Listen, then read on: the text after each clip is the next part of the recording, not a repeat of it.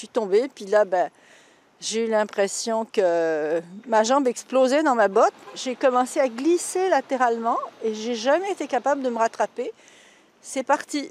Au Canada, les trottoirs glacés l'hiver sont souvent synonymes d'urgence débordée puis de réclamations et de poursuites de la part des victimes. J'ai encore des, vis, c'est une plaque à la cheville.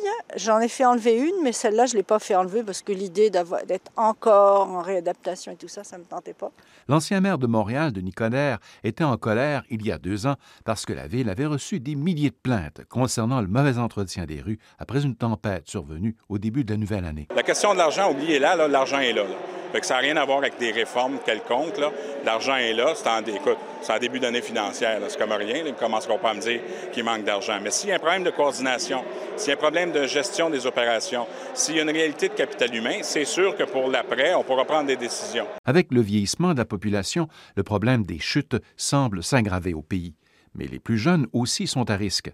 Selon l'Institut canadien d'information sur la santé, les blessures non intentionnelles constituent maintenant la première cause de décès chez les enfants et les jeunes gens au pays, et les chutes accidentelles sont le deuxième facteur de risque après les accidents d'automobile. En fait, je vous dirais, c'est même la première cause, là, non seulement chez les enfants et les adolescents, mais même chez les adultes jusqu'à l'âge de 44 ans. Donc, c'est vraiment, c'est vraiment quelque chose, surtout quand on pense que ces blessures-là peuvent être tout à fait prévenues. Là. La docteure Émilie Beaulieu est chercheuse financée par l'Institut de recherche en santé du Canada. Donc, il y a beaucoup de moyens de prévention, dépendamment des blessures que l'on cible. Ça peut inclure, par exemple, faire porter un casque à vélo à son enfant.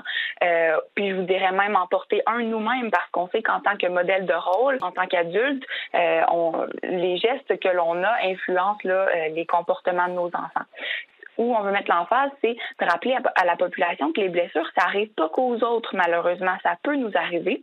Puis, ultimement, ce qu'on voudrait, c'est que les moyens de prévention deviennent tellement intégrés à notre routine en tant que société que ça devienne la norme. Qu'on se pose plus la question si on porte sa ceinture de sécurité ou son casque à vélo. On le porte et c'est tout. Le problème des chutes chez les personnes plus âgées semble prendre de l'ampleur avec le vieillissement de la population canadienne. Une partie de ces chutes n'est pas liée cependant directement au vieillissement, mais bien un problème sous-jacent. Il faut savoir qu'une personne âgée sur quatre prend au moins 10 catégories de médicaments par an.